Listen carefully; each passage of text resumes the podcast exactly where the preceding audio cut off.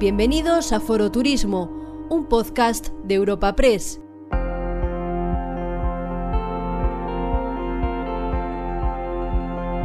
El episodio que te presentamos hoy en Foro Turismo, el evento referente en el sector turístico organizado por Europa Press, tiene como protagonista a Alfonso Rueda, el vicepresidente primero de la Junta de Galicia. Asís Martín de Caviedes, presidente de Europa Press, será el encargado de abrir el encuentro y presentar a nuestro invitado, y tras su intervención inicial, será la directora de expansión de nuestra agencia, Candelas Martín de Caviedes, quien trasladará algunas preguntas de los asistentes al encuentro de hoy. Amigas y amigos, bienvenidos todos al Foro de Turismo de Europa Press que organizamos con el patrocinio, la ayuda de Otusa, que nos presta este precioso hotel Amancio López iba a estar con nosotros, debe estar llegando eh, para darle la bienvenida. También nos apoya Portaventura y nos apoya Renfe. Y tenemos hoy con nosotros al vicepresidente primero de la de Galicia, que es consejero de Presidencia de Justicia y de Turismo, pero que hoy viene, querido Alfonso, hoy vienes en tu condición de consejero de Turismo, porque este es el foro. Buenos días, Amancio. ¿Cómo estás? Y gracias. Estaba diciendo, Amancio, que te quería agradecer que nos prestes este precioso hotel para, para organizar el evento. Una breve reseña curricular, tuya, Alfonso, y inmediatamente te paso la palabra porque te queremos escuchar con mucho interés. Alfonso Rueda Valenzuela es nacido en Pontevedra, es licenciado en Derecho por la Universidad de Santiago de Compostela y tiene el diploma de directivo de la Junta de Galicia. Inició su carrera política las nuevas generaciones del Partido Popular en Galicia, siendo elegido en el año 93 presidente de dicha organización en su tierra natal, en Pontevedra. Alfonso es funcionario de Administración Local, con habilitación nacional y categoría superior, y fue secretario de los ayuntamientos de Cervantes, de Acañiza, de Cambados y secretario interventor de la Mancomunidad de Aparadanta. En el campo de la Administración Autonómica fue jefe del gabinete de la Consejería de Justicia Interior y Relaciones Laborales hasta que en el año 2000 fue nombrado director general de Administración Local de la Junta de Galicia, cargo que ocupó hasta que en el año 2006 resultó elegido secretario general del Partido Popular de Galicia.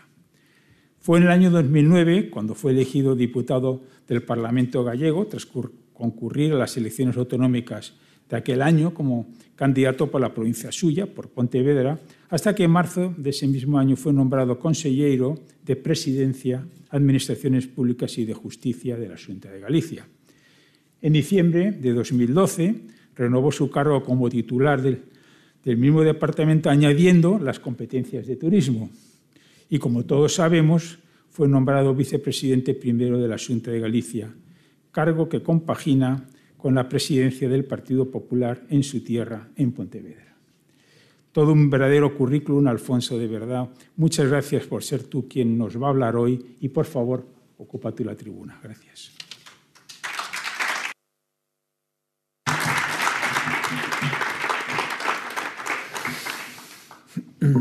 Muchísimas gracias, muy buenos días a, todo el mundo. Muchísimas gracias, Asís, y, y gracias, por supuesto, Europa Press por darme o darnos la oportunidad al Gobierno de la Junta de Galicia, tanto quiero pensar que a, a todos los gallegos de, explicar lo que Galicia tiene que ofrecer y ya adelanto aquí que vengo a dar un mensaje de optimismo, que creo que es lo que procede por muchísimas razones en estos momentos. Estamos en un momento en que, reconociendo lo que nos ha pasado y, y lo que todavía esté por pasar, creo que ese mensaje de optimismo, de fuerza y, y de decir que estamos saliendo de una situación muy complicada, creo que es lo que corresponde desde la objetividad a una administración pública con competencias en turismo. Y desde luego es lo que vengo a hacer yo aquí. Por supuesto, agradecerle a la vicepresidenta del Congreso, a nuestro anfitrión, a Amancio, a la gente de la Junta de Galicia, tanto los que están en Madrid como los que me han acompañado hoy aquí, a parlamentarios en general, a representantes de del sector turístico, de la colectividad gallega en Madrid, a todos los que hoy están aquí. Muchísimas gracias por vuestra amabilidad, por dedicarme, dedicarle a vuestra tierra, los que sois gallegos, un poquito de vuestro tiempo esta mañana y eh, ya advierto que siguiendo el sabio consejo de, de la moderadora y de los organizadores voy a hacer una breve intervención en la que no voy a abrumar con datos. Se pueden dar muchos datos cuando se habla de la estación turística, pero creo que es muchísimo mejor hacer un par o tres de reflexiones, decir eh, pues lo que ha pasado en Galicia en, en, materia de turismo, que es tanto como lo que nos ha pasado a todos en nuestras vidas este último año y medio, cómo estamos ahora mismo y sobre todo hacia dónde queremos ir y qué estamos haciendo para ir hacia esa meta, por supuesto conectándolo también con lo que significa el sacobeo de oportunidad y de acontecimiento para todo el mundo, pero, por supuesto, especialmente a nadie se le escapa para Galicia. Por lo tanto, quiero dar dos eh, mensajes fundamentales, que son los que voy a dar en esta intervención, que ya digo, espero que de verdad que sea breve. La primera es que llegamos preparados después de mucho sufrimiento después de muchas cosas que a todos nos han pasado, ya que hay gente que lo conoce en el sector turístico mucho mejor que yo. Yo creo que llegamos preparados a este momento, llegamos preparados al Sacobeo y salimos con fuerza con muchos mensajes potentes, pero uno fundamental, creo que además no es exclusivo, es lógico, todo el mundo va a hablar a partir de ahora de destinos seguros, de entornos seguros, pero creo que Galicia lo puede hacer con mucha propiedad y con muchos argumentos y es lo que voy a intentar también exponer. Eh, ¿Por qué creo que estamos preparados para todo lo que va a pasar o está empezando a pasar ya en este momento? Bueno, primero, sinceramente, porque creo que hemos hecho los deberes, hemos aprovechado el tiempo. Había eh, dos formas de afrontar todos estos meses que han pasado, que era pues, estar un poco a la expectativa, estar de brazos cruzados, o por lo menos no, no reaccionar como, como creo que hemos reaccionado frente a una situación que fue muy complicada hemos tenido que afrontar y sentarnos delante del sector turístico y hostelero en muchas ocasiones y creo que esto es lo primero positivo que extraemos después de tantos meses, ya digo, de discusiones de situaciones, de situaciones duras, eh, hay que sentarse con la gente cuando realmente la gente tiene problemas y hay que escucharles y hay que intentar solucionarlo. De nada vale sobrevolar, de nada vale decir que esta es una situación que nos ha superado a todos y que en muchos aspectos tenemos que esperar eh, a ver lo que pasa sin poder reaccionar, creo que eso valía de poco y nosotros, desde luego, creo que no lo hemos hecho. Y ahora estamos recogiendo, además, los frutos de, de no haber tenido esa actitud. Porque, ya lo adelanto, ya tenemos clarísimo que un sector que en Galicia representa, representa en toda España un peso muy importante y en Galicia también. 10% de nuestro PIB, que queremos además que aumente en ocasión del sacobeo, 11% la mano de obra, tiene que ser, sin ninguna duda, uno de los motores de nuestra recuperación económica, uno de los motores de la salida de toda esta situación. Eh, ¿Cómo lo queremos hacer? Bueno, pues primero manteniendo al sector, como decía, es que no hay recuperación, no podemos recuperarnos a través de un sector si ese sector no sobrevive y no existe después de que todo esto haya pasado. Por lo tanto, digo que eh, nos sentamos en momentos muy difíciles con ellos y algunos que nos estarán escuchando vía Internet lo saben perfectamente. Eh, la primera pregunta obvia era ¿qué necesitáis? Y la respuesta todavía más obvia que la pregunta. Necesitamos ayuda y la necesitamos ya. O sea, está muy bien hablar de lo que vamos a hacer cuando todo esto pase, pero es que el problema es que todo esto está pasando ahora mismo.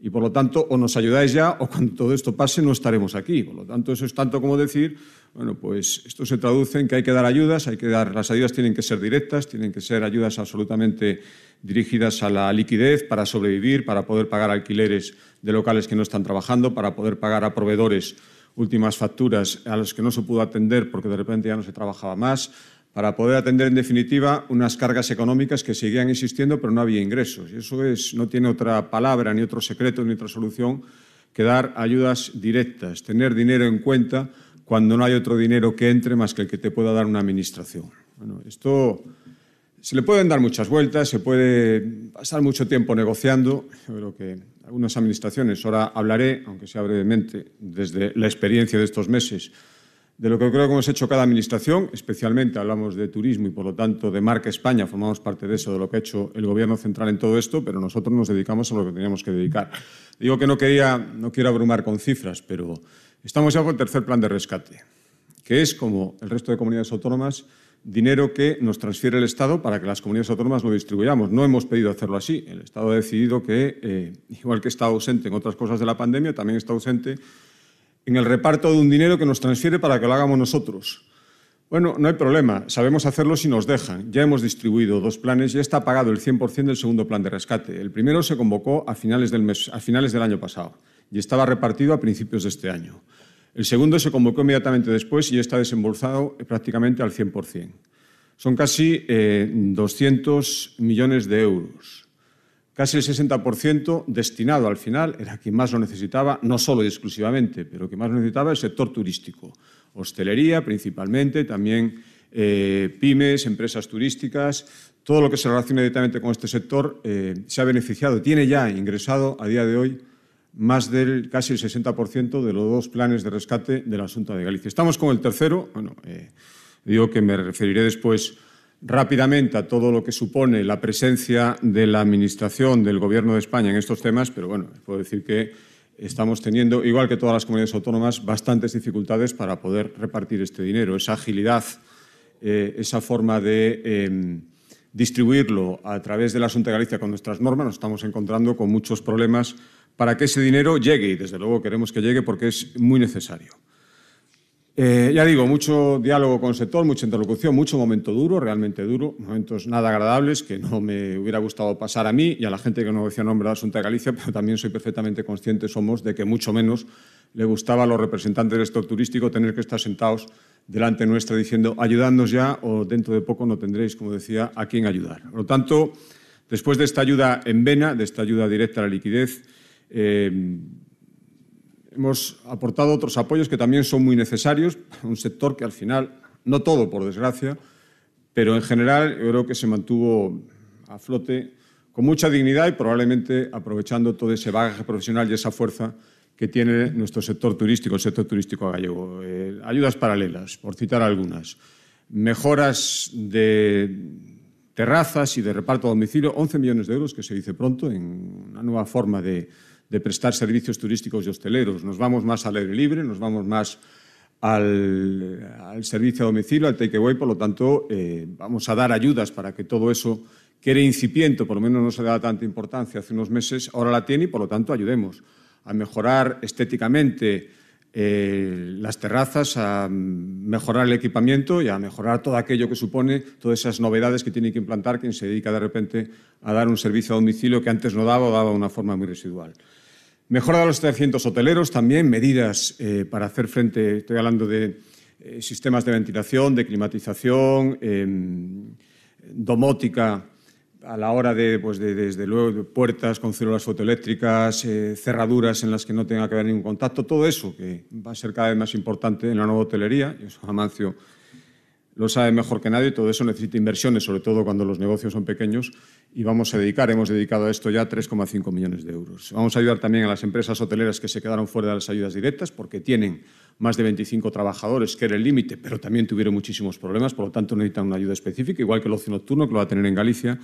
Vamos a ayudar al turismo de congresos, eh, que además en Galicia, con el año Sacobeo, tiene que vivir una explosión en el año 22, por lo tanto necesita una ayuda directa en el año 21 vamos a ayudar a los guías turísticos, que de repente, magníficos, excelentes guías turísticos que hay en Galicia, de repente se quedaron sin trabajo, no hay movilidad, no hay grupos, necesitaban ayuda, vamos a ayudar a los balnearios, todo lo termal muy importante en Galicia.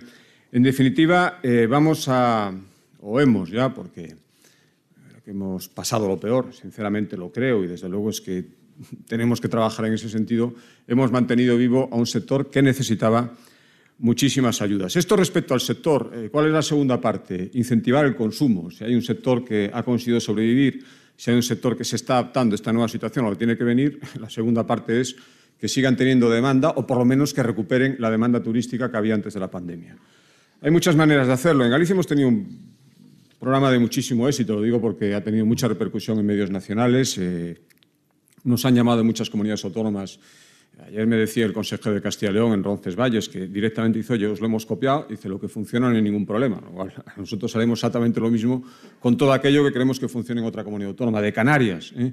que creo que en turismo hay pocas cosas que explicar. Nos llamaron preguntándonos por este bono, que al final lo que hace es eh, decirle a los gallegos, porque es un bono para eh, consumir en Galicia gente que vive en Galicia, es decir, hemos vuelto a redescubrir, y eso es una de las partes buenas que puede tener esta pandemia, que alguna lección buena hay que extraer también, hemos vuelto a descubrir nuestra tierra, hemos vuelto a estimular ese consumo interno que parecía un poco olvidado, por lo menos se da tanta importancia frente a todo lo que nos venía de fuera, que está muy bien, que hay que recuperar, pero los gallegos también hacemos turismo y tenemos que hacer turismo en nuestra propia tierra.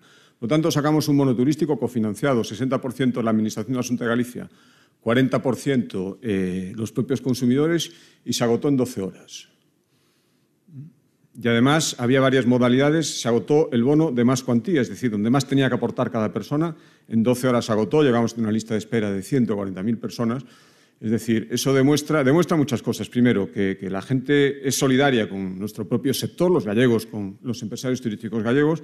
Segundo, que tenemos muchas ganas de viajar también internamente. Y tercero, pues eso, que tenemos muchas ganas de viajar y que no hay más que tocar eh, las teclas adecuadas de estímulo para que la gente vuelva a moverse y vuelva a hacer todo lo, lo, que no hemos podido hacer durante estos meses tan duros. Por lo tanto, este es un mensaje de eh, optimismo claro también. La gente quiere viajar, la gente está deseando, eso sí, va a pedir entornos seguros, va a pedir cosas que antes no se exigían tanto, pero desde luego va a querer seguir moviéndose y va a querer seguir disfrutando. Por lo tanto, estimulemos todo eso y para eso hemos hecho este programa del bono turístico, igual que otros programas, Elise Galicia, premiado de Fitur, también de estimular nuestro consumo interno en definitiva, eh, darle facilidades a la gente para que vuelva otra vez a coger el ritmo que teníamos. Esto respecto al turismo en general y conectado con el turismo en general, y entro ya en la segunda parte de mi intervención, el producto turístico por excelencia, sin ninguna duda, de Galicia este año, no solo de Galicia, de este año y del que viene,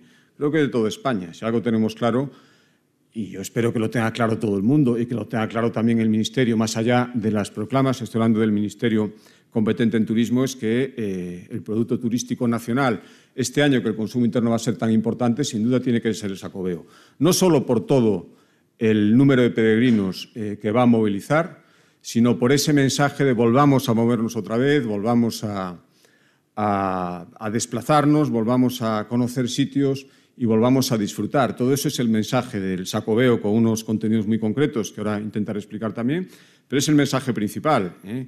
Y además somos conscientes de una cosa, tenemos el enorme privilegio de que todos los caminos de Santiago eh, acaban, pues, como su nombre indica, en Santiago de Compostela, en Galicia. Eso es un privilegio y, por supuesto, una base que tenemos que explotar, pero también somos conscientes de que antes pasan por muchísimos sitios, no solo de España. ¿eh? también de muchos sitios de Europa donde la presencia del camino cada vez es más potente y por lo tanto eso es una riqueza también. Y nos interesa que la gente venga a Galicia, pero nos interesa que venga cuanto de más lejos mejor y atravesando cuanto más sitios mejor. Por lo tanto, además va a enriquecer su experiencia y va a llegar a Galicia con muchísimas más ganas de disfrutar de lo que tenemos aquí después de pasar por muchísimos sitios. Por lo tanto, eh, vamos a cuidar muchísimo todo lo que supone el sacobeo este año. Ya lo estamos cuidando. En eso que decía de, no perder el tiempo y aprovecharlo, pues hemos aprovechado para en un plan de reforma y construcción de albergues para hacer lo que no podíamos hacer en años sacobeos normales o en años, ni siquiera sacobeos, en años normales donde la afluencia de perinos crecía cada vez más. Estamos reformando albergues que tenían una enorme afluencia, por lo tanto era imposible tenerlos cerrados para poder arreglarlos. Estamos aprovechando para hacer reformas eh, o construir nuevos albergues en lugares donde pues, será muy difícil porque no teníamos ni el tiempo ni, ni, la capacidad suficiente para atender nuevas construcciones, teniendo que atender toda esa afluencia. Hemos aprovechado para, bueno, pues para, hacer, para tenerlo todo, para reformar los caminos, por ejemplo, tenerlos en perfecto estado de revista. Cualquiera que venga a Galicia ahora mismo, en los tramos gallegos de todos los caminos, comprobará que están en un perfecto estado. Hemos eliminado muchos puntos de Facebook paisajístico. En definitiva, tenemos todo esto a punto. Eh, en esto hemos invertido mucho dinero. Eh, tenemos una programación del Sacobeo, que lógicamente está condicionada por estaciones actuales, pero podremos ejecutarla sin ninguna duda con toda plenitud en el año 22 y ojalá podamos, ya estamos empezando a hacerlo en el año 21. Y tenemos una campaña de promoción turística, eh, creo que muy, muy eh, potente y creo que, si me lo permiten, sin falsas modestias, inteligentemente, planificada por aquellos que entienden de esto y en la Agencia de Turismo de Galicia hay magníficos técnicos y gente que lleva mucho tiempo trabajando en esto y ha sabido entender que este era el momento de promocionar, y esto es otro mensaje al resto de comunidades autónomas, es el momento de promocionar eh, el camino desde la óptica de los peregrinos que va a haber este año. Es muy, eh, sería muy, ojalá que fuera así, pero sería muy eh, utópico, si me lo permiten, o muy, muy de ilusos pensar que tenemos que dirigirnos al peregrino internacional, que llegó a ser en el año 19 más del 60% de los peregrinos que llegaron a Santiago de Compostela. Esto es un dato que hay que repetir muchas veces. Más del 60% de los peregrinos que llegaron en el año 19 eran peregrinos de fuera de España. Pero también tenemos claro que este año los 30.000 peregrinos, lo estamos viendo en las estadísticas, que han llegado ya a Santiago, 30.000 ya, esto es otro dato que hay que dar, casi todos en el último mes y medio, la inmensa mayoría son peregrinos nacionales. Por lo tanto, vamos a dirigirnos al mercado nacional, lo estamos haciendo ya, y empezaremos en el último trimestre del año a hacerlo al eh, mercado internacional. ¿Con qué mensaje? Y voy concluyendo ya. Bueno, pues creo que con un mensaje sincero de lo que es el camino y que además entra directamente en lo que la gente va a buscar a partir de ahora, ya está buscando. El camino es, eh, es lo que es Galicia. El camino es verde, es azul, es gastronomía, es tranquilidad, son espacios abiertos, no es masificación. Es un viaje, si me lo permiten, incluso hacia, hacia nosotros mismos, que después de lo que hemos pasado tampoco nos viene mal. En definitiva, son muchísimas cosas eh, que la gente está buscando ya. Por lo tanto, creo que estamos eh, con el producto perfecto en el, en el momento ideal. Eh, sabiendo que decir esto es decirlo después de todo lo que nos ha pasado, pero eso no dependía de, de, ninguno de nosotros y por lo tanto al final nos hemos colocado aquí y nos hemos colocado creo que con, la actitud adecuada para ofrecerla a la gente que la gente va a buscar eh, a partir de ahora. Esto pasa por, también por eso que decía de Galicia Destino Seguro, protocolos, para actuar en caso de un contagio, tanto en el camino como en general, en cualquier destino turístico en Galicia. Formación, por supuesto, a los profesionales turísticos. El seguro coronavirus, otra medida pionera que se instauró en Galicia y ahora se está, poniendo también en otras comunidades autónomas, algo tan fácil como decirle a cualquier persona, no se preocupe usted, si viene a Galicia como peregrino o simplemente como turista, si tiene la mala suerte de resultar contagiado usted o cualquiera de las personas que la acompañan, que sepa que la Junta de Galicia, a través de un seguro, simplemente llamando por teléfono, se hará cargo de todos los trámites y todos los gastos que se originen. Esto creo que, es una, que no es nada fácil de organizar. Está funcionando ya, de muchos hemos tenido eh, que activarlo en algún momento y bueno, pues esto es una tranquilidad. Ojalá que nadie tuviera que activarlo, ojalá que sea minoritario, pero creo que esto la gente lo va a pedir a partir de ahora. Eso está activado y está funcionando. Y, eh, bueno, lo decía, por intentar responder ese compromiso de brevedad, que ya me estoy pasando un poco, dejo para la segunda parte, eh, supongo que para el coloquio y para las preguntas, algunas cosas que quería decir. Simplemente un mensaje eh, de colaboración y decía que me quería referir al papel fundamental que tiene que tener la Administración turística que a todos nos engloba, que es el Gobierno de España. Eh, Galicia es un destino turístico marca España. Formamos parte de un país que es una enorme potencia turística la primera en el mundo y por lo tanto queremos ser parte importante y por lo tanto queremos coordinarnos. Eh, hay un montón de cosas que pedirle a la, al Gobierno central que hasta ahora no ha hecho. Eh, que realmente el Plan Nacional Sacobeo sea algo más que un bonito eslogan, sea algo más que una proclama y una conciencia de que algo hay que hacer. Se pueden hacer muchísimas cosas y Galicia tiene muchísimas ideas que estaría o estamos deseando eh, poder exponer Queremos que los fondos europeos se utilicen con planificación en materia turística, con la claridad necesaria y con las distribuciones equitativas. Y no nos está gustando algunas cosas las que estamos viendo, ya lo tengo que adelantar también. Eh, queremos, en definitiva, que se funcione, queremos que se atienda al sector turístico, que se dé la cara, igual que la dimos eh, desde Galicia, queremos que se atienda a sus justas reivindicaciones. Hay algunas cosas que nos piden y que nosotros no podemos hacer, pero que sí que se pueden hacer desde el Gobierno central. Estoy pensando en el IVA, estoy pensando en simplificación de las ayudas tan engorrosas a las que antes me refería.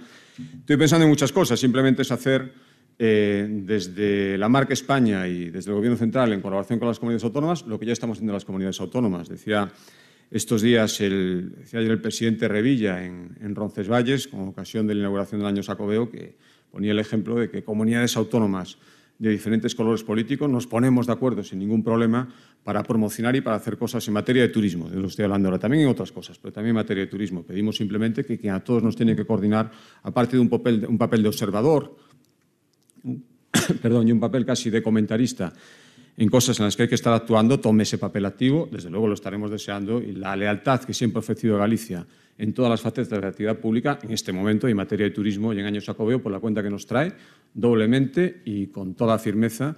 Estamos deseando que se nos ponga a prueba para demostrar que es así. Por lo tanto, eh, muchísimas gracias a todos ustedes. Quedo a disposición ahora para el coloquio, insisto. Eh, decían algunos de los que están aquí que se tenían que ir al acabar la exposición. Espero no haberlos eh, demorado más de lo necesario. Agradezco muchísimo el esfuerzo de todos y especialmente los que tenían el tiempo muy justo y aún así se han acercado aquí para escuchar, hablar, no a mí, sino para escuchar a un representante del Gobierno de la Asunta de Galicia, hablar del el lugar más bonito del mundo, con permiso de los demás, que sin ninguna duda es Galicia. Muchísimas gracias.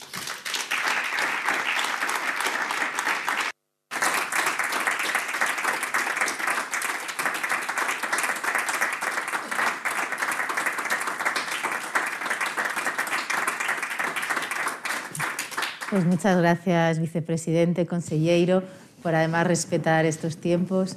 Quería saludar también a todos los que nos estáis siguiendo hoy de forma habitual y recordarles que pueden hacernos llegar preguntas a través del enlace. Ya nos están llegando varias preguntas, ha suscitado mucho interés. Vamos a hablar de muchos temas, hablaremos por supuesto del Sacobeo, pero antes le quería preguntar por las perspectivas turísticas. Usted no ha mencionado ninguno, ningún dato, pero ¿qué previsiones tienen para esta temporada? Sobre todo teniendo en cuenta la, el contexto sanitario uh -huh. actual. Bueno, pues es verdad que no mencioné ningún dato, eh, pero los puedo dar en previsión, efectivamente, y, y, en previsión más que nunca, ¿no? porque todos estamos viendo cómo está cambiando la situación o, o, cómo se puede aventurar que cambie, por lo tanto, la prudencia que siempre hemos tenido en Galicia, pues en estos momentos, muchísimo más. Eh, nosotros siempre dijimos a los empresarios turísticos gallegos que tuviéramos un poco de paciencia en los meses duros y que pensáramos que nuestro momento era el verano. A partir del mes de junio y especialmente el mes de julio y agosto, eh, nosotros, como todo el mundo, queremos desestacionalizar, pero somos conscientes de que los meses centrales del verano en Galicia siguen siendo fundamentales desde el punto de vista turístico. Por lo tanto, este es nuestro momento y tengo que decir que lo está siendo. Eh, dentro de las malas cifras, sin ninguna duda, que hubo el año pasado y que está viendo este año comparado con un año normal, Galicia se está manteniendo sensiblemente mejor y, por lo tanto, queremos seguir con ese diferencial y queremos centrar el objetivo en lo que me refería un poco en la intervención. ¿no? Eh, eh, todos nos vamos a dirigir al turista nacional este año sin ninguna duda. Es muy, ojalá ¿no? pudiéramos en este momento tener la capacidad de decirle a gente que vive fuera, con todas las dificultades y con lo que estamos viendo de, de, de, de impacto negativo de algunas noticias que como marca España emitimos hacia el exterior, nos gustaría también dirigirnos al, al, público internacional. Bueno, yo espero que eh, el año para eso sea el que viene y este año estamos dirigiéndonos, ya digo, clarísimamente al, tanto al peregrino como al visitante nacional y nuestra idea es, llegamos en el año 2019 a superar los 5 millones de turistas, una cifra impresionante y respecto a peregrinos, un año que no era Sacobeo, más de 350.000 peregrinos. Bueno, eh, por aterrizarlo en, el dato concreto del Sacobeo, ya digo que han llegado, contando los que llegaron ayer, casi más de 700.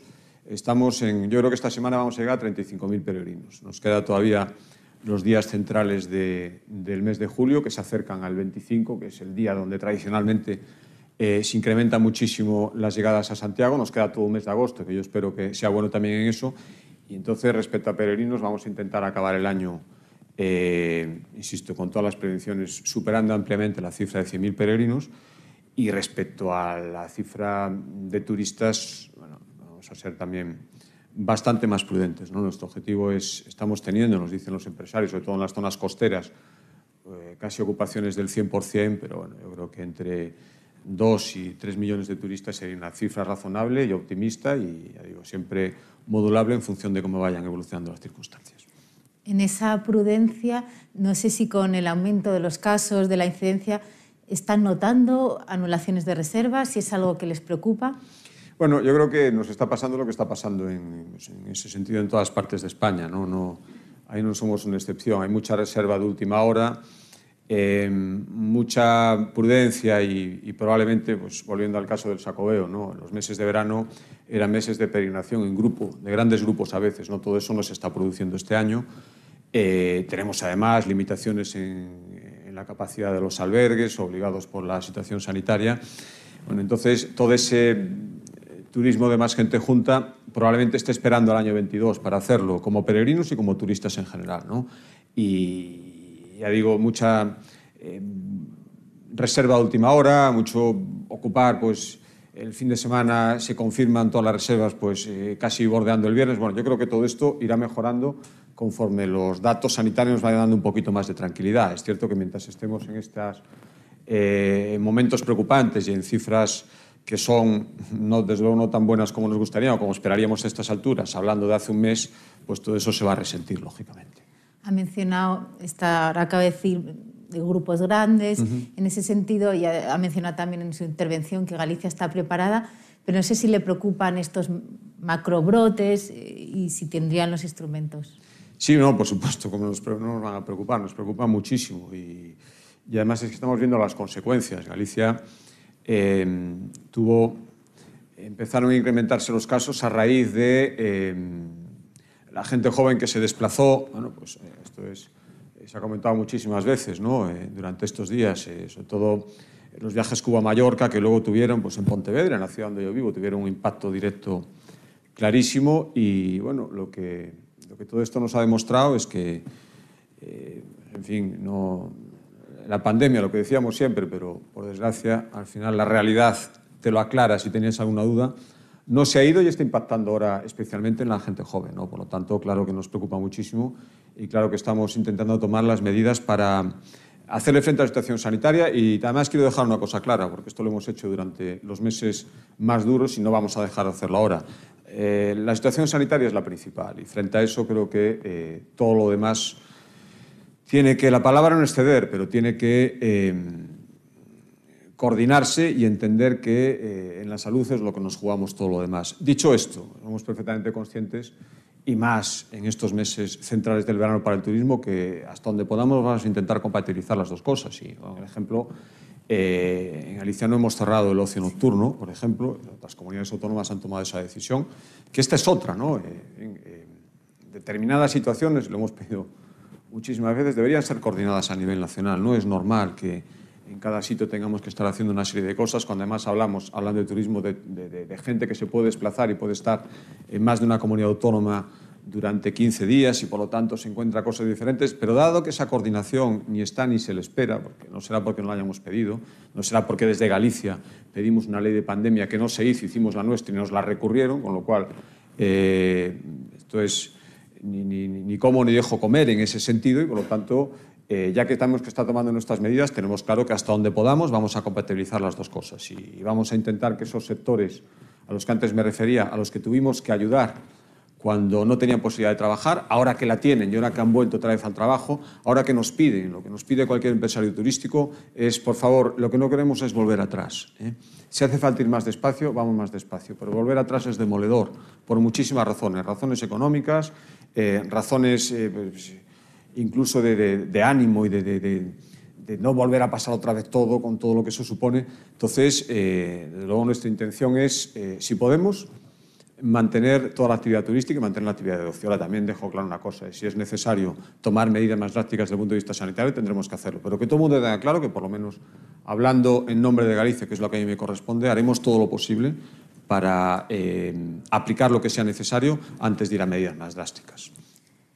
En ese sentido, no prevén ninguna, dicho no volver atrás, no prevén en el corto plazo ninguna, ninguna medida.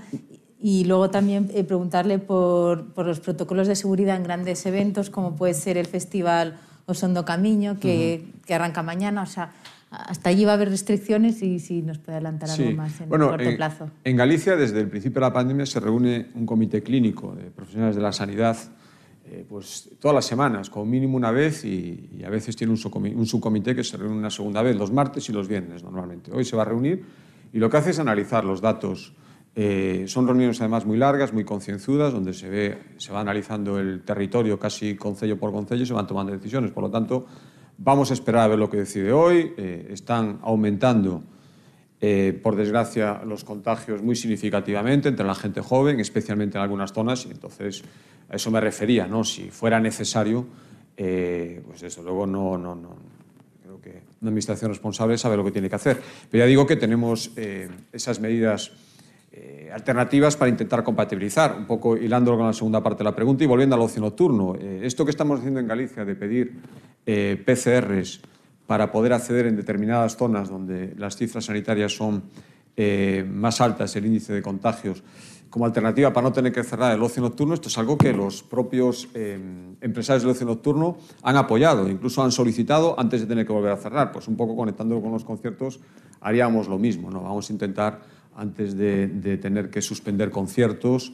eh, que además la gente lleva mucho tiempo esperando. Tenemos magníficos festivales musicales en Galicia. Usted se refería a Osondo Camiño, que está muy identificado con el Sacobeo, que por segundo año hemos tenido que aplazar en su gran formato de, de 50.000 asistentes en ese Monte do Gozo que hemos restaurada, que yo invito a todo el mundo a ver, bueno, lo teníamos en un formato más reducido y vamos a intentar mantenerlo con todas las medidas. Si fuera necesario reducir el aforo o poner medidas alternativas, desde luego lo haremos. Es lo que va a ver el comité clínico, pero insisto que todo lo que se pueda. Lo fácil es decir, bueno, pues volvemos a lo de antes, no se puede hacer nada. Lo difícil y lo que tiene que hacer una administración es intentar garantizarle a todo el mundo, insisto, es lo principal, su seguridad sanitaria, al mismo tiempo intentar no parar la vida económica.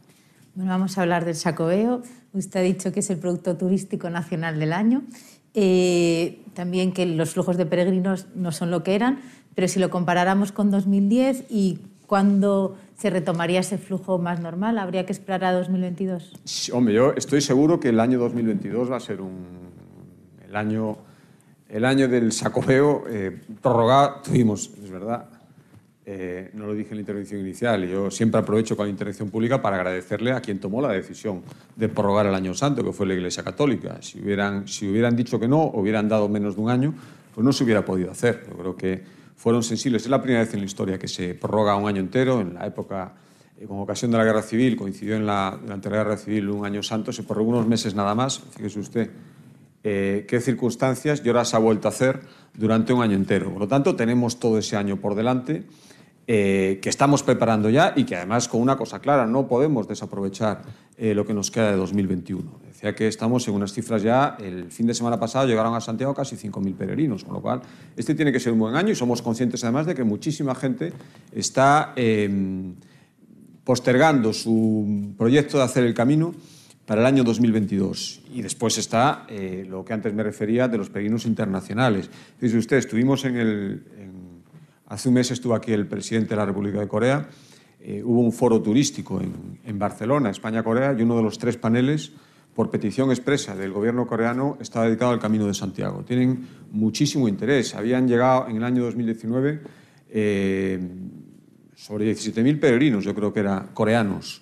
Eh, son el sexto país extranjero en número de peregrinos. ¿no? Parece tan lejano y tan em, diferente a lo que podía ser un fenómeno de peregrinación y resulta que aporta muchísimos peregrinos y están deseando, nos decía el ministro de Turismo eh, coreano, que dice, oiga, en cuanto se pueda eh, ir a hacer el camino de Santiago a su país, verá usted el número de compatriotas míos que van a ir. ¿no? Por lo tanto, sabemos que ese va a ser el gran año, pero este año queremos salvarlo también. Y un año de pandemia durante, donde durante eh, casi cuatro meses no te podías mover ni siquiera de tu ayuntamiento al ayuntamiento de al lado, pensar que van a llegar más de 100.000 peregrinos creo que es un, una buena cifra que nos permite augurar, ojalá que sea así, yo estoy convencido y para eso estamos trabajando un año récord en el año 2022. Ha mencionado en su intervención que han modernizado albergues, que han construido nuevos albergues. ¿Qué medidas han hecho a nivel de protocolos de seguridad y si podría afirmar que hacer el Camino Santiago es 100% seguro? Sí, empiezo ya por la segunda parte, sin ninguna duda. Eh, desde luego, eh, entorno más seguro que el Camino de Santiago nadie se lo va a encontrar. Eh, ¿Por qué? Porque eh, ya digo, tenemos, eh, los albergues están preparados y con las restricciones necesarias en estos momentos para acoger a, toda la gente, con las medidas sanitarias, con las reformas físicas y estructurales que fue necesario hacer en algunos albergues, eh, con protocolos que conocen perfectamente la gente que trabaja en los albergues para actuar, con ese seguro coronavirus, cuyo número de teléfono, que simplemente hay que llamar ese número de teléfono, está en todas partes y además le pedimos a los profesionales de la hostelería que lo difundan y que todo el mundo lo conozca y después es que hablar del Camino de Santiago es hablar de espacios abiertos, de, por mucha gente que lo haga jamás va a haber masificación, por lo tanto esto es muy importante, entonces esto es un entorno mucho más seguro, por lo tanto yo le digo a todo el mundo que venga a hacer el Camino de Santiago, porque además hay una cosa fundamental, ¿por qué estamos tan... Hay alguna gente, incluso en Galicia hay, eh, es usted, digamos que habíamos visto de todo, una especie de turismofobia de un, es decir, el partido político, lo que sus juventudes empezaron una campaña que suspendieron de repente, supongo que les entraría un poco el, el sentido, viendo lo que, lo que estaban organizando, se llamaba Racha Cosacobeo, ¿no? donde lo que pedían a la gente es que, que, pues en fin, que, no sé, el mensaje sería no se te ocurra venir a Galicia a hacer el Camino de Santiago, o si eres gallego, pues tampoco te plantees hacerlo, porque esto es un producto malo. No explicaban por qué, decían que que no era bueno para Galicia y que la Junta de Galicia estaba obsesionada con promocionar el sacobeo. Y, pues, en fin, eh, estamos obsesionados con, con, promocionar a Galicia a través del sacobeo, porque hay un, un dato importante que hay que conocer. Nosotros eh, no pretendemos solo que la gente venga en peregrinación a Santiago y está, eso también. Pero somos perfectamente conscientes, primero, de que la marca Sacobeo nos coloca como marca Galicia y también como marca España, a España y su conjunto en el resto del mundo. Eso es lo primero y fundamental. Segundo, sabemos que muchísima gente que viene a hacer el Sacobeo no lo hace solo una vez, hay un índice de repetición enorme. ¿eh? Muchísima gente que ha hecho un camino hace, hay más que eh, salir un día, lo hacen muchas veces los periodistas con un micrófono y dice, oye, ¿es tu primer camino? No, el mío es el sexto, el séptimo. Hay gente que ya a sus vacaciones dedico unos días, yo mismo, un buen ejemplo de, de, hacer el camino y es como una especie de, cosa que una vez que lo haces, lo pruebas, lo dice todo el mundo, ¿cómo no había probado yo esto antes? Lo necesito y lo tengo que hacer siempre, todos los años, dedicar unos días. Y después también somos conscientes de que muchísima gente que viene haciendo el camino conoce sitios que no conocía, sobre todo si es la primera vez, y, dice, yo aquí tengo que volver con mi familia, o tengo que volver con mis amigos, o tengo que conocer un poco más, me tengo que parar, eh, y vuelve. Por lo tanto, es una marca fundamental. Por eso tenemos ese enorme interés en que sea el canal de entrada y la punta de lanza de la recuperación, y por eso no entendemos esas turismosfobias que le están dando a algunos a base del sacobeo, sobre todo si son gallegos, más difícil de entender todavía. Sí, en ese sentido teníamos una pregunta que dijo José López Campos, que decía eso, que qué le parecía la sacobeofobia expresada, en concreto menciona por el BNG o el alcalde de Vigo.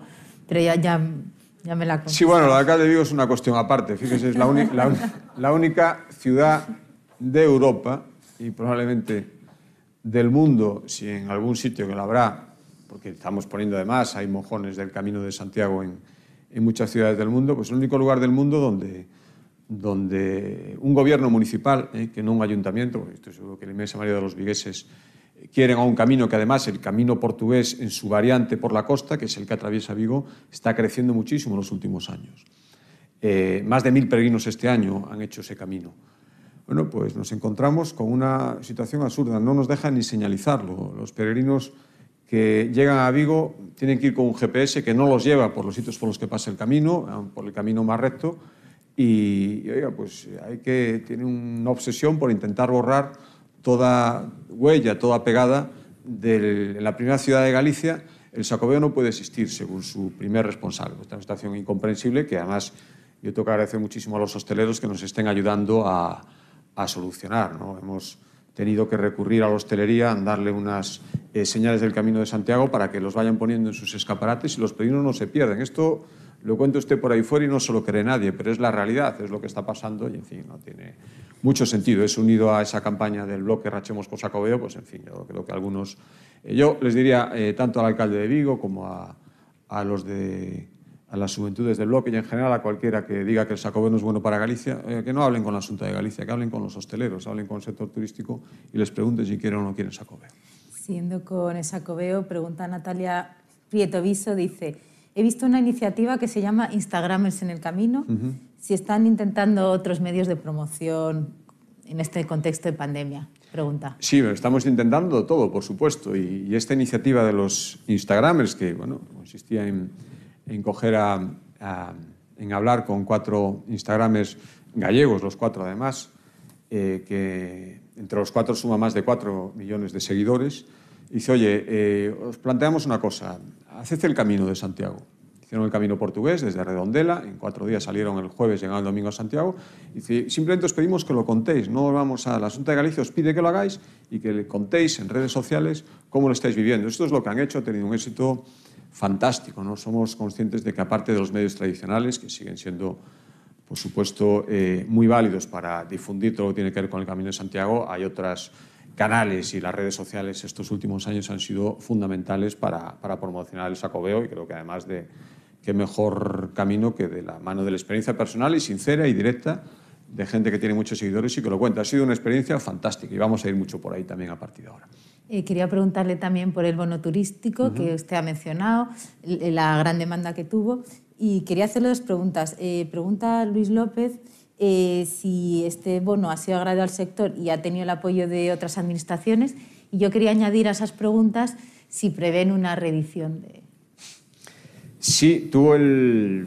Pues fíjese, ha tenido el apoyo de, de, dos administraciones, una del Partido Socialista, otra del Partido Popular. Lo digo porque en esto, en, fin, en las cosas eh, que están bien planificadas y en las cosas que, que, la gente apoya, y el bono turístico ha sido un caso de éxito, yo creo que lo inteligente es sumarse con independencia de, de, de la Administración que lo promueva. ¿no? Yo tengo que agradecer a la Diputación de Orense, a la Diputación de La Coruña, que se sumaron al, al bono turístico y participan y han puesto también dinero para, para incrementar todavía más la capacidad de gasto ¿no? de la gente que saca el bono y, por lo tanto, el volumen de negocio de los establecimientos que se han adherido, que son, por cierto, la inmensa mayoría de los que están en Galicia.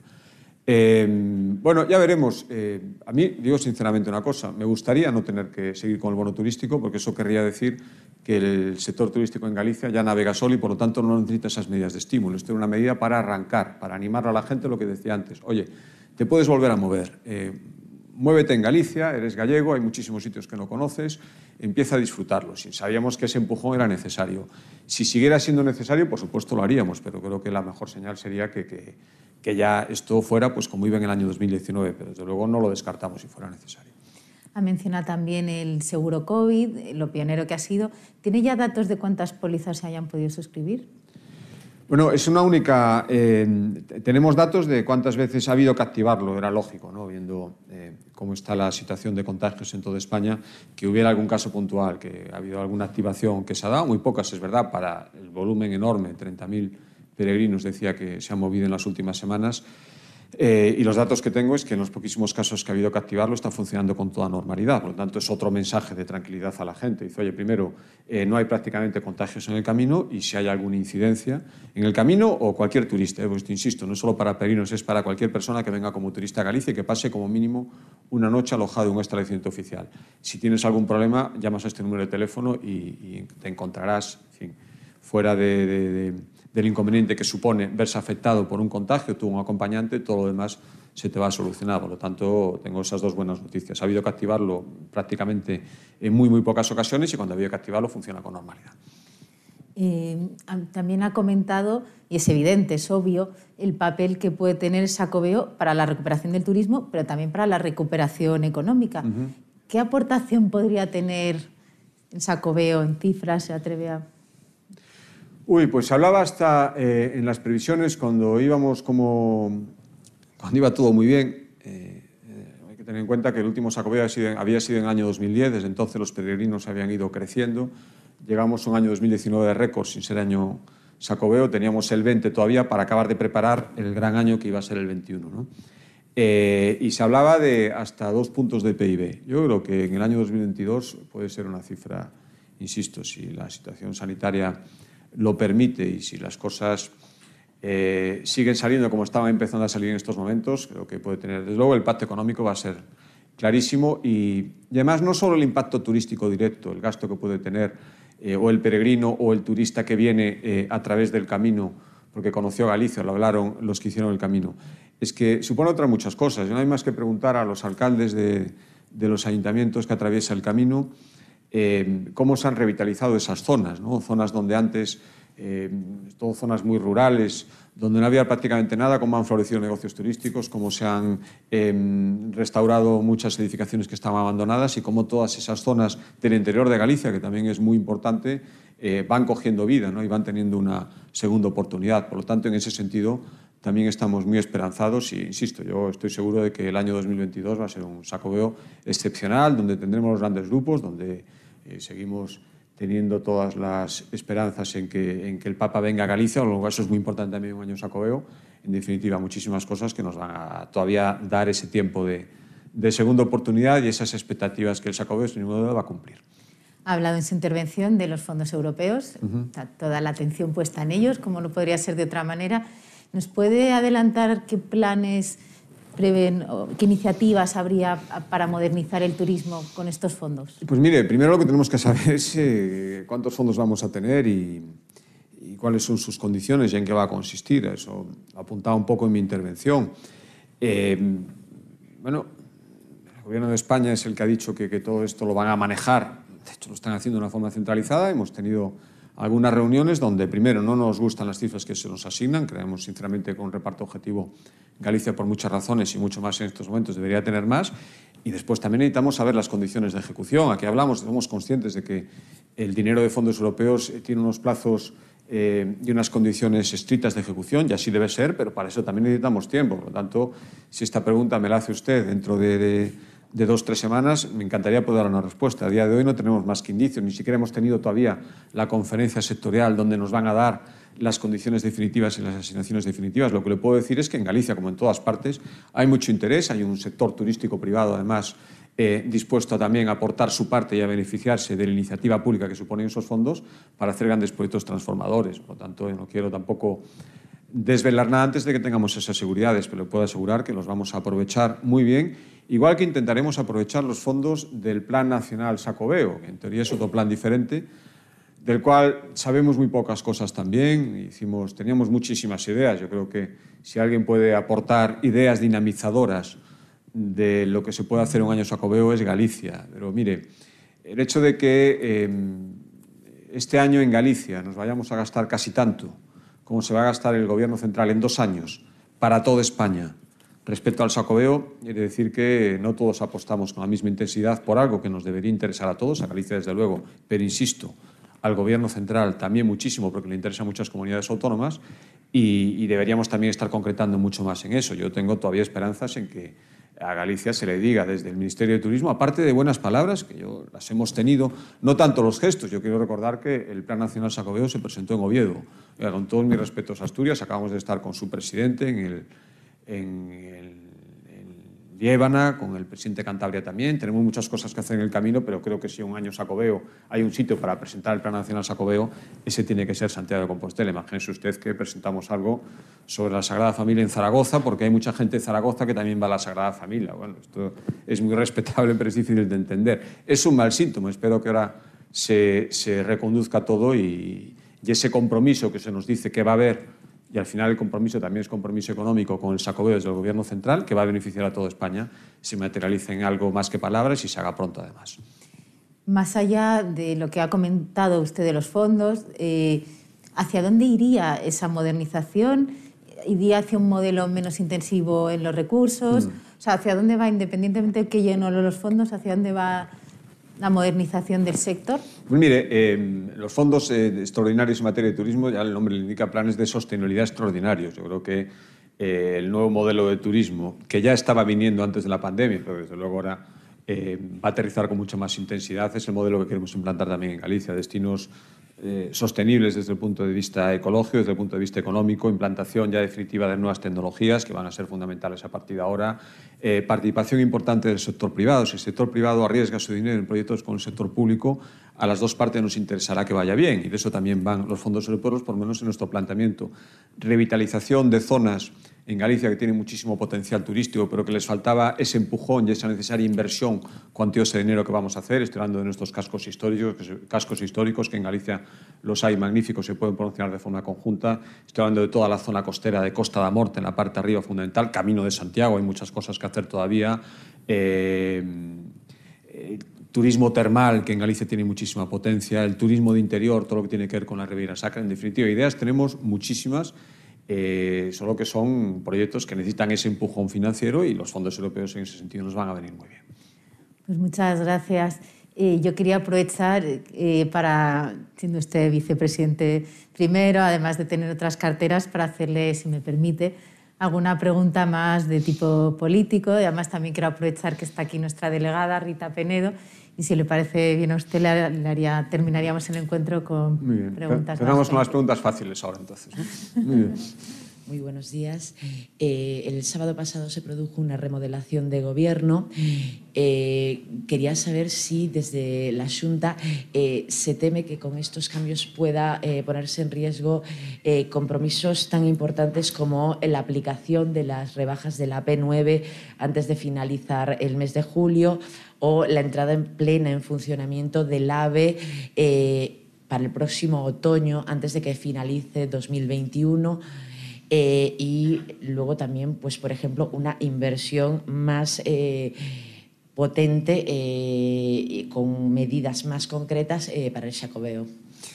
Pues mire, esperemos que no, por la cuenta que, nos trae a, Galicia y por los deberes y los compromisos que tiene adquirido el Gobierno de España, con independencia de quién conforme el Gobierno, quién sean los ministros en cada caso. Efectivamente, como usted decía, el Ministerio de Fomento, el ministro Ábalos, tenía compromisos muy explícitos y, y ya con un calendario muy encima eh, con Galicia, que, bueno, luego nosotros damos por supuesto que el cambio en la titularidad del Ministerio no es un cambio en los compromisos. Los compromisos son del Gobierno de España y del Ministerio, no son de las personas concretas que lo ocupan en cada momento. Luego, en Galicia lo entendemos así y creo que cualquier persona normal tiene que entenderlo así, cualquier gobernante normal. Por lo tanto, efectivamente, bonificaciones en los peajes de la P9. El plazo era antes de que finalizase el mes de julio. Bueno, pues estamos a mediados de julio.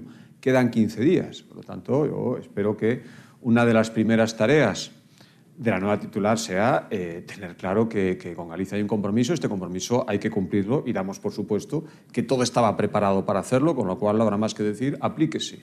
Eh, quedan apenas 15 días para demostrar si el compromiso del Gobierno de España era serio o no era serio. Después de eh, tantas buenas palabras, llega el momento de demostrarlo y quedan 15 días para hacerlo. Y esto no sería entendible en ninguna otra circunstancia. Eh, respecto al AVE, pues un poco lo mismo. El propio ministro Ábalos explicitó claramente que este año eh, el AVE Galicia sería una realidad. Por lo tanto, damos por supuesto que estaba haciendo todo lo necesario para que este compromiso se cumpliera y que, por supuesto, la nueva dirección del Ministerio tiene claro que este compromiso hay que cumplirlo. Galicia necesita, eh, hace mucho tiempo que no necesitamos, pero con un año sacobeo por delante, eh, con un AVE que nos va a acercar al resto de España y a través del resto de España al resto de Europa, para nosotros es absolutamente fundamental que en el año 22, para esa potenciación del sacobeo, el AVE sea una realidad. Y, por supuesto, no admitiríamos otra cosa que el cumplimiento de un compromiso explícito y reiterado por el anterior titular del Ministerio en muchas ocasiones y en la propia Galicia cuando venía y al presidente Feijóo cuando lo visitaba en Madrid. Y respecto al sacobeo, bueno, eh, un poco insistir en lo que decía antes. Creemos que eh, está muy bien decir que el, el Sacobeo es el Producto Turístico Nacional, hay un plan nacional del Sacobeo a todas las comunidades autónomas y en eso además tengo que decir una cosa, yo tengo que agradecer el trabajo conjunto que estamos haciendo en las comunidades autónomas eh, para promocionar el sacobeo. ¿Por qué? Porque a todas nos interesa y porque tenemos así sí que tenemos que pasar de las musas al teatro y, y, y, al final nosotros tenemos que gestionar, tenemos que conseguir que los peregrinos vengan, que sea una oportunidad turística para nuestros territorios y lo estamos haciendo bien coordinadamente. Ahora le pedimos al órgano superior de coordinación que lo haga también y ya digo, eh, hace falta concretar mucho más ese plan nacional y hace falta concretarlo sobre todo con Galicia. Yo creo que todo el mundo va a entender empezando por el resto de comunidades autónomas, que el motor del sacobeo que a todos beneficia es la comunidad autónoma de Galicia. Y si Galicia hace bien las cosas en sacobeo, eso se va a, eh, a reflejar en el resto de comunidades. Por lo tanto, pedimos al Gobierno de España que en fin, ese mal principio que fue la presentación del plan Sacobeo lo enderece. Hasta ahora hemos visto en fin, muy buenas palabras, pero muy pocos hechos. Pues como máximo responsable de, del Secoveo, eh, si esta cita se convierte en un auténtico revulsivo eh, económico y ayuda a superar la, la, crisis económica provocada por la pandemia, ¿está usted eh, en una mejor posición en la parrilla de salida para una sucesión de Alberto Núñez Feijóo?